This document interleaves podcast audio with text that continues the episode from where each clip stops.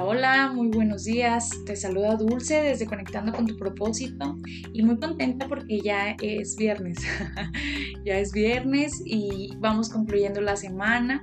Eh, me ha encantado toda esta semana que hemos podido compartir eh, la reflexión de este libro, eh, ahora sí que el poder, de la, el poder de la hora, y que pudimos enfocar estos episodios de Conectando con tu propósito a conectar con el poder que tiene el estar presentes.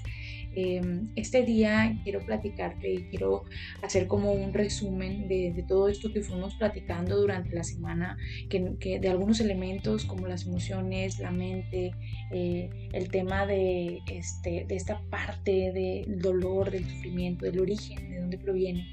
Eh, todos esos elementos que, que, fuimos platicando, cómo, cómo resumirlos para que nos generen un estado de felicidad, porque al final de cuentas el autor nos invitaba mucho a esto, a que entre más nos liberemos de ciertos estados mentales que nos permitan estar en el aquí y en el ahora, en el momento presente, a través de diferentes conceptos que vimos en esta semana, al final de cuentas lo que quiere es que ese estado de conciencia también nos lleve a un estado de felicidad y bienestar. El día de ayer platicábamos del origen del sufrimiento y creo que al final de cuentas lo que buscamos es no sentirnos así, no buscar sentirnos que sufrimos un dolor por algo que, que nuestra mente puede estar sucediendo o, que quizás en la realidad eh, pues así interpretamos, ¿no? No quiere decir que haya acciones que no nos generen dolor ni que no nos generen pues un sufrimiento, pero la intensidad sí puede estar, ahora sí que puede ser, que intervenga ahí más esta parte de cómo estamos percibiendo una situación o que hemos estado pensando. Entonces el día de hoy quiero, quiero resumirte conceptos clave que estuvimos compartiendo a través de las reflexiones de, líneas del libro El Poder de la Hora y, sobre todo dejarnos con una conclusión que nos lleve a ese estado de, felicidad, de bienestar, de conciencia, de libertad. Em, creo que, como bien lo, lo fuimos platicando, al final tiene que ver que, podamos vivir en el aquí y en el ahora, pero en ese estado de nuestro ser o, no, o en nuestro ser, ¿sí? No tanto en lo que nos está sucediendo, en lo externo, en, en, lo que estamos pensando o en lo que estamos creando a través de nuestras emociones, sino como un todo, como un integral, ¿sí? Entonces quiero platicarte o compartirte un, pequeño fragmento que nos invita el, autor. Pero antes quiero que, vayas trayendo a tu mente estado de ser pleno, ese, ese momento, este momento de, tu ser, conectar con tu ser. ¿sí? Vamos a ver qué nos dice el autor en, esta última, en este último episodio y lo vamos platicando. Dice, hay alegría, fluidez y ligereza en lo que estás haciendo si no la hay, el tiempo encubre el momento presente y percibimos la vida como una carga o como un esfuerzo. Si no hay alegría, fluidez o ligereza en lo que hacemos, eso no significa necesariamente que tengamos que cambiar lo que hacemos. A veces basta con cambiar la manera de hacerlo. El cómo siempre es más importante que el qué. Trata de conceder mucha más atención a lo que haces que el resultado que esperas obtener. Concede toda tu atención a, lo que el momento te presente.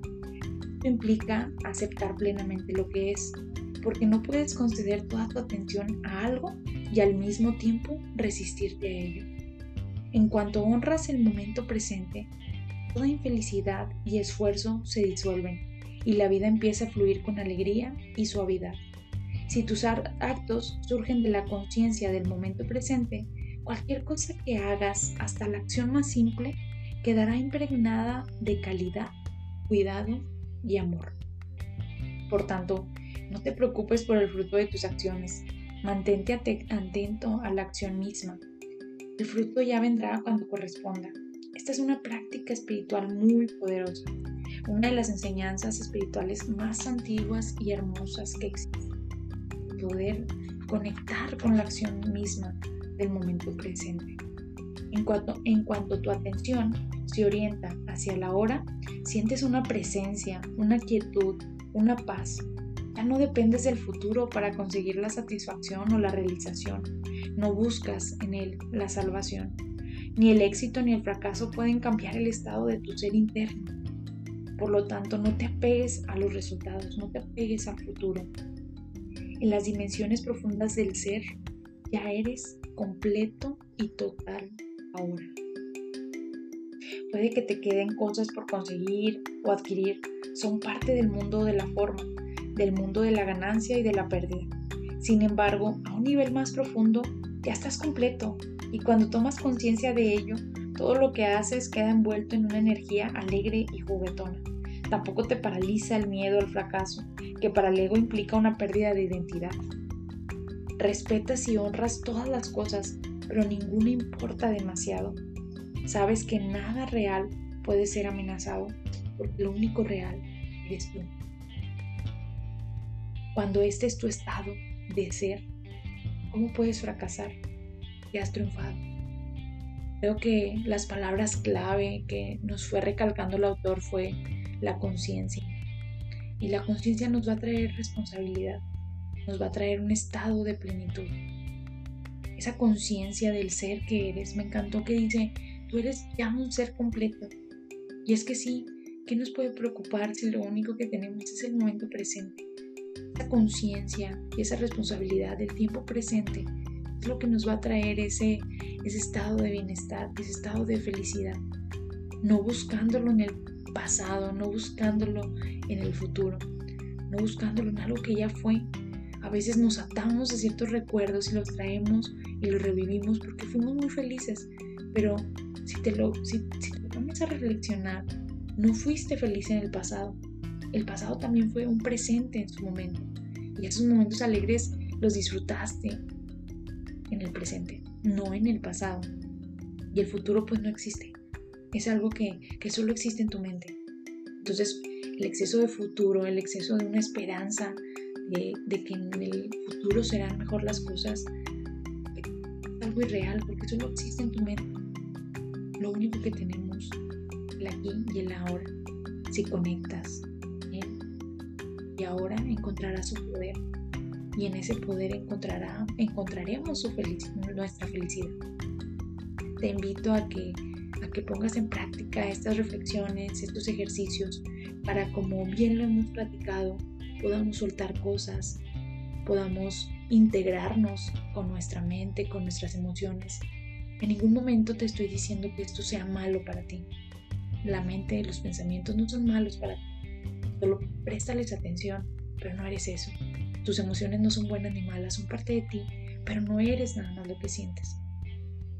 El estado de conciencia y la aceptación de lo que es y del aquí y el ahora es lo que nos va a traer la felicidad y el bienestar. Y creo que, vamos a ser más responsables de poder disfrutar al máximo este momento. Te agradezco mucho que me hayas escuchado esta semana te invito a que la siguiente semana podamos compartir y seguir enriqueciéndonos con estos temas que nos inviten a reflexionar y nos inviten a la acción sobre todo.